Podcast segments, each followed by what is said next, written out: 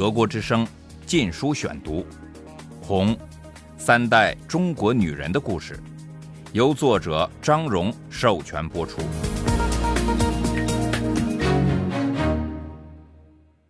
第二十一章：雪中送炭。姐弟们，朋友们。一九六七至一九六八年。第二节。我开始在闲暇时写古体诗。第一首令我满意的诗是一九六八年三月二十五日，我十六岁生日那天写成的。当时的气氛照常是很暗淡，没有人帮我庆生，我父母都在拘留中。晚上，我躺在床上，听着远处的枪声、造反派的扩音器声及令人毛骨悚然的叫骂声。对我来说，此刻是个转折点。过去的教育要我相信生活在人间天堂——社会主义中国，而资本主义世界是黑暗的地狱。现在我问自己：如果这是天堂，地狱又是什么样子呢？我真想看一看，还有什么地方比这里更痛苦。第一次，我自觉憎恶自己的社会。渴望能有另一种选择。不过，我在潜意识里仍然避免指责毛泽东。从我孩提时代起，他就是我生命的一部分。他是神，是偶像，是主宰。我活在世上的意义和他息息相关。几年前，我还会高高兴兴的为他牺牲。现在，虽然他的魔力已大不如前。但他仍然是神圣的，不容置疑的，甚至在此刻，我也没有想到反对他。就是在这种黑暗中摸索、探寻的心情下，我想好了我的诗，描写过去那种被灌输单纯的日子已消逝了，譬如一束黄叶被飓风吹落，卷向天边，一去不返。描绘新世界所带给我的迷惘。因为我不知道该想什么，怎么去想。我写好这首诗后，躺在床上开始推敲。突然一阵急促的敲门声，我马上反应过来，又是抄家。姚女士的造反派已光顾我家好几次了，搜寻整我父亲的证据。他们拿走了所有资产阶级奢侈品。像我姥姥在共产党建立政权之前所穿的雅致绸缎衣服，我母亲的狐皮大衣，以及我父亲的毛料制服，即使是地地道道的毛装，他们甚至把我的御寒毛裤也抄走了。我已经对家被翻个底朝天习以为常了，这次我却一下紧张起来。他们发现我的诗怎么办？记得我父亲开始被批斗时，叫我母亲把他的诗都烧掉。他很清楚，任何作品都可能被断章取义的歪曲，用以陷害作者。但是我母亲舍不得把所有的诗都烧完，保留了一些写给他的。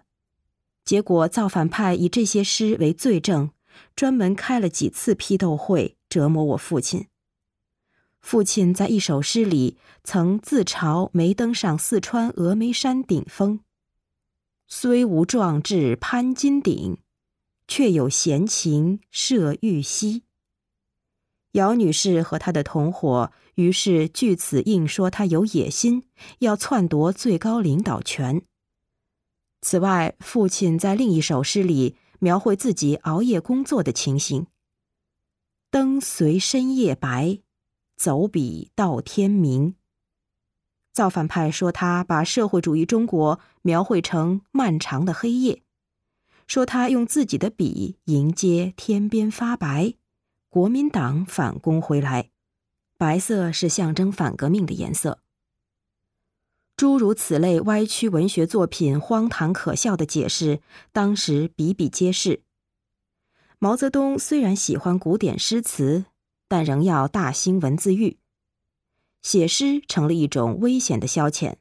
我太清楚这种危险性了，一听到敲门声就飞快跑进厕所，拴上门。姥姥去开门时，我努力控制住颤抖的双手，把诗稿撕得粉碎，抛进便池内，放水冲掉。我仔细搜索地面，以确保没有碎片落下。但是冲一次水并没把碎片冲干净，我只得等着再冲一次。造反派已经来到厕所门边了，敲着门命令我马上出来。我没有搭理。我弟弟金明这晚也受了惊。从文革一开始，他就常去专门买卖书籍的黑市。中国人做生意的天赋是如此强烈，毛泽东最仇恨的资本主义活动——自由市场，居然还能在文化大革命的狂风暴雨中存活。在成都市中心区最繁华的春熙路边，竖立着一尊孙中山先生的铜像。这是共产党掌权以前立起来的。虽然毛泽东不喜欢承认在他之前还有任何革命领袖，包括孙先生，但是出于政治考虑，表明自己是继续孙先生的道统，他保留了孙先生的铜像。周围的草地成了一个苗圃，买卖花卉。文化大革命开始后。红卫兵闹闹嚷嚷要砸烂全中国所有的孙先生的纪念物，只因周恩来出面发出一道保护令，孙先生的铜像才幸存下来。而苗圃荒废了，说这是腐朽的资产阶级爱好的玩意儿。当红卫兵开始抄家焚书时，一群人聚在这块地方买卖那些逃过大火的书籍。来这里露脸的各色各样的人都有，有红卫兵，他们想倒卖没收来的书籍赚零花钱；有不甘寂寞的生意人，他们嗅到了钱的气味；还有教师、研究人员这样的学者，他们不想使自己的藏书付之一炬，又怕继续保存它们惹来大祸。当然，还加上那些热爱读书的普通人。上市交易的书一般是在一九四九年共产党夺权后至文革开始这段时间出版的。除了中国古典文学之外，还有莎士比亚、狄更斯、拜伦、雪莱、肖伯纳、萨克莱、托尔斯泰、杜斯妥耶夫斯基、屠格涅夫、契科夫、易卜生、巴尔扎克、莫泊桑、福楼拜。大仲马、小仲马、左拉等许多作家的名著，还有柯南·道尔笔下的福尔摩斯，在中国非常受欢迎。德国之声《禁书选读》，书的价格取决于多种因素。如果书上有图书馆的印章，价格就会大跌。大多数买主那时仍然对公家财产敬而远之。共产党多年的铁腕统治已树立了控制和秩序的威望，如果被捉到盗窃国家财产的罪证，将受到严厉惩处。大家宁愿买私人藏书。色情小说由于在共产党掌权后发行量非常少，所以卖价最高。当然，买这种书也要冒很大的风险。斯汤达尔的《红与黑》被认为有情爱描述，能卖到极高价，相当于一般人两星期的工资。金明经常出入这个书籍黑市，他最初的资金来源是一捆捆从废旧物资收购站买来的书。有些吓怕了的市民把自己的藏书当作废纸卖给废品收购站。金明和一位收购站店员拉上关系，成捆的用废纸价买下这些书籍，然后他再分门别类的以高价卖到黑市。在他很快通晓各种书籍的价格之后，就在黑市上买书转卖。他先自己看看完后再卖掉，再买更多的。从文化大革命开始到一九六八年底，几千册书流经他的手。他抓到机会，每天以两本的速度贪婪的阅读。每次从自由市场交易下来，他只敢在手边保存十几本书，带回省委大院后小心翼翼的藏好。他的一处藏书地点是省委大院内一座废弃的水塔后面。一天下大雨，毁掉了他藏在这里的心爱书籍，包括杰克·伦敦的《野性的呼唤》。他也把一些书偷偷带回家，藏在床上的草垫下面或贮藏室的黑暗角落里。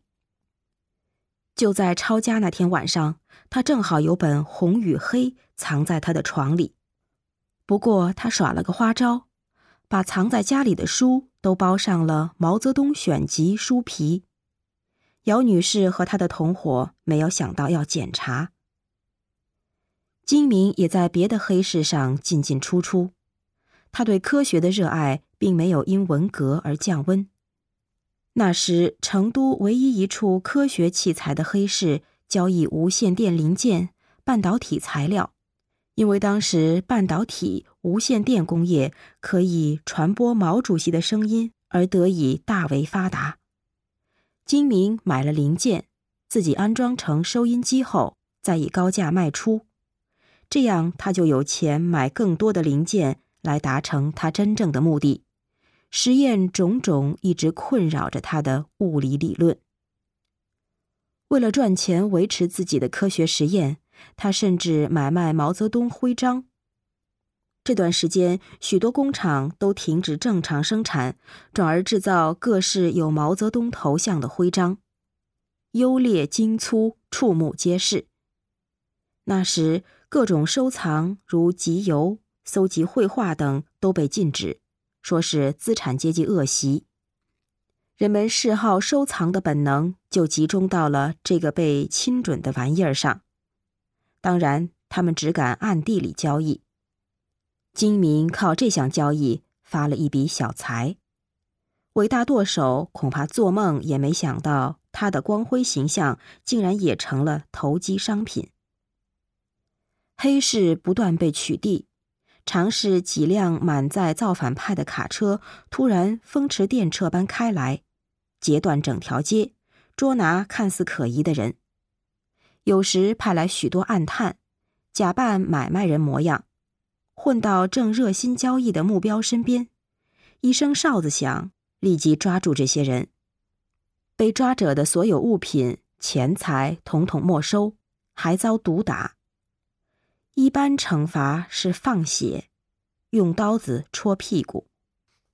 释放前都受到警告，下次再犯惩罚加倍。但人们照来不误，黑市上仍有做交易的熟面孔。我的二弟小黑，在一九六七年初时十二岁，因为无所事事，加入街头兄弟伙。这类集团在文革之前几乎不存在。现在盛行起来了。一个兄弟伙称为一个码头，领头的叫舵爷。伙内每个成员都是兄弟，都有一个绰号，一般和动物有关系。如果男孩子很瘦，就叫瘦狗；有一撮灰发叫灰狼。小黑的绰号是黑蹄，原因是他的名字有个黑字，皮肤又黑。此外，帮火内跑腿做事也十分敏捷。他是他那个兄弟伙中最年少的。德国之声《禁书选读》，《红》，三代中国女人的故事，由作者张荣授权播出。